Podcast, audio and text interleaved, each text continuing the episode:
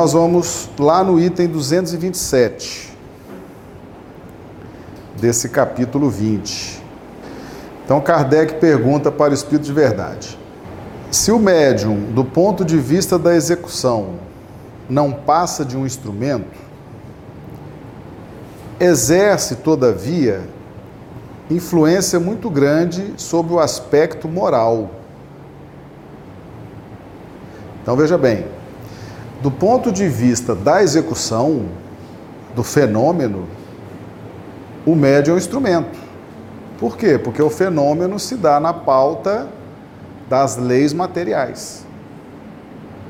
É o afastamento do perispírito, do corpo físico, é uma ação mecânica que é coordenada, controlada pelos mentores espirituais. Então, essa expansão, essa retração e a conjugação de ondas mentais é um trabalho mecânico. É pura ciência. São leis, ciências exatas. Né?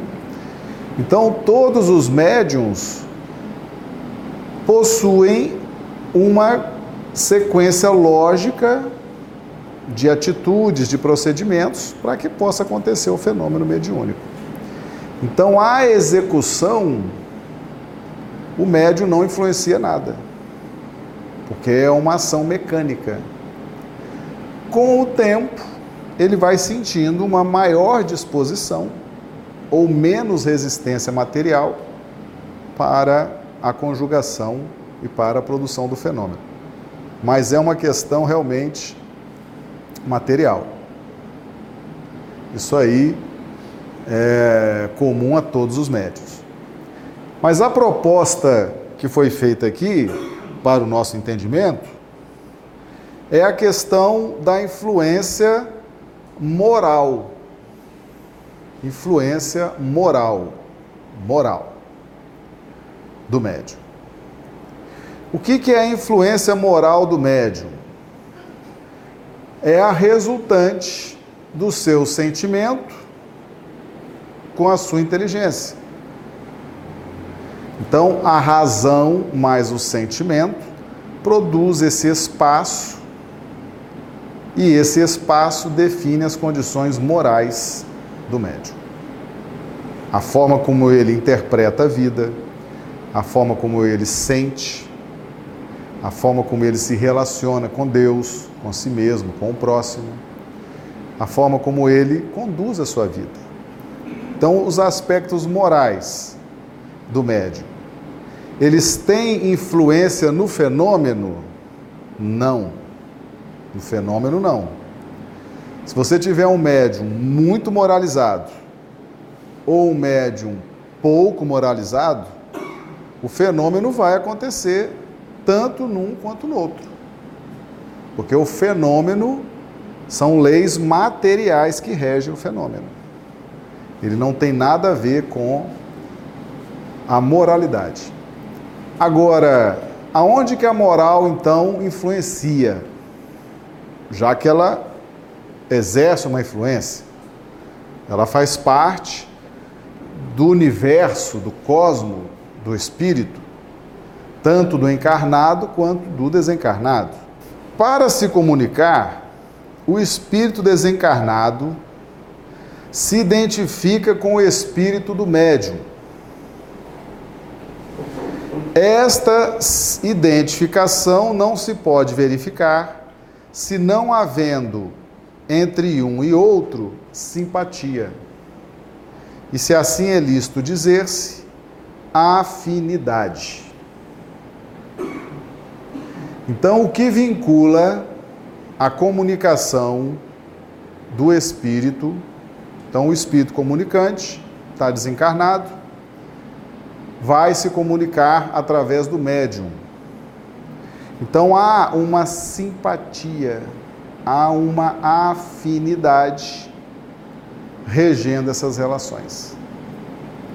Ou seja, há uma preferência do espírito para aqueles médiums com os quais ele tem simpatia, com os quais ele tem afinidade. E isso facilita facilita a transmissão da mensagem. Tá?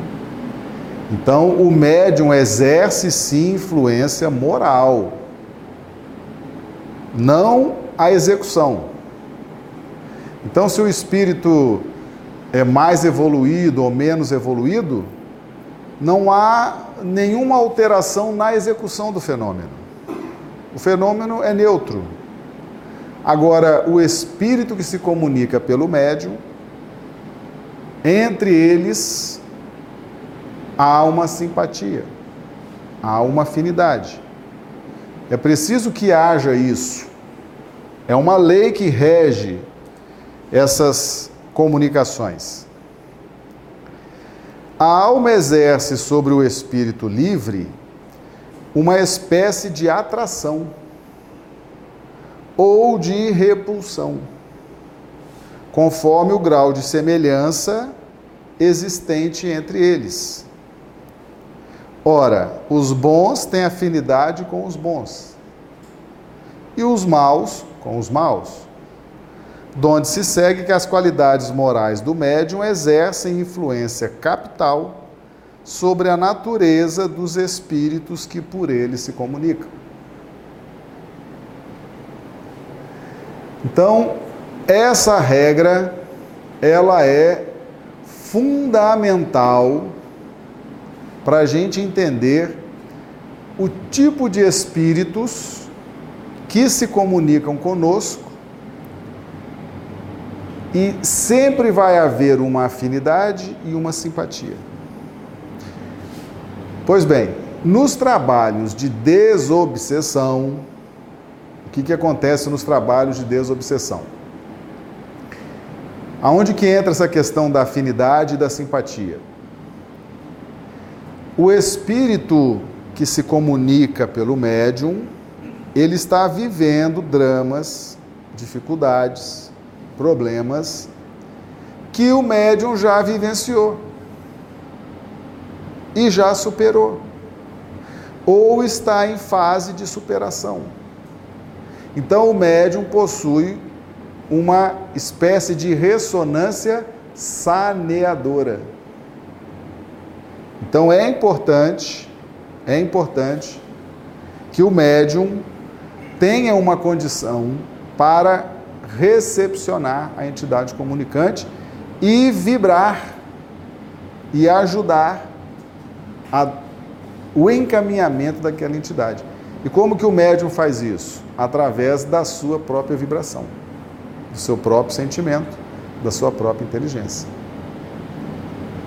Então, nos trabalhos de desobsessão, via de regra, o médium ele consegue exercer uma influência saneadora naquela entidade.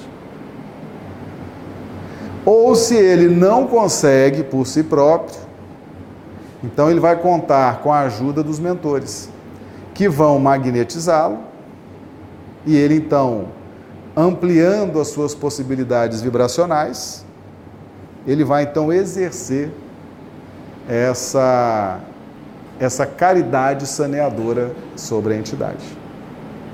Entendeu? Mas o médium é alguém que já superou ou está em fase de superação daqueles problemas que a entidade comunicante apresenta. Então, quanto mais evoluído o médium, quanto mais preparado o grupo, maior a complexidade das situações que vão ser trazidas pela espiritualidade.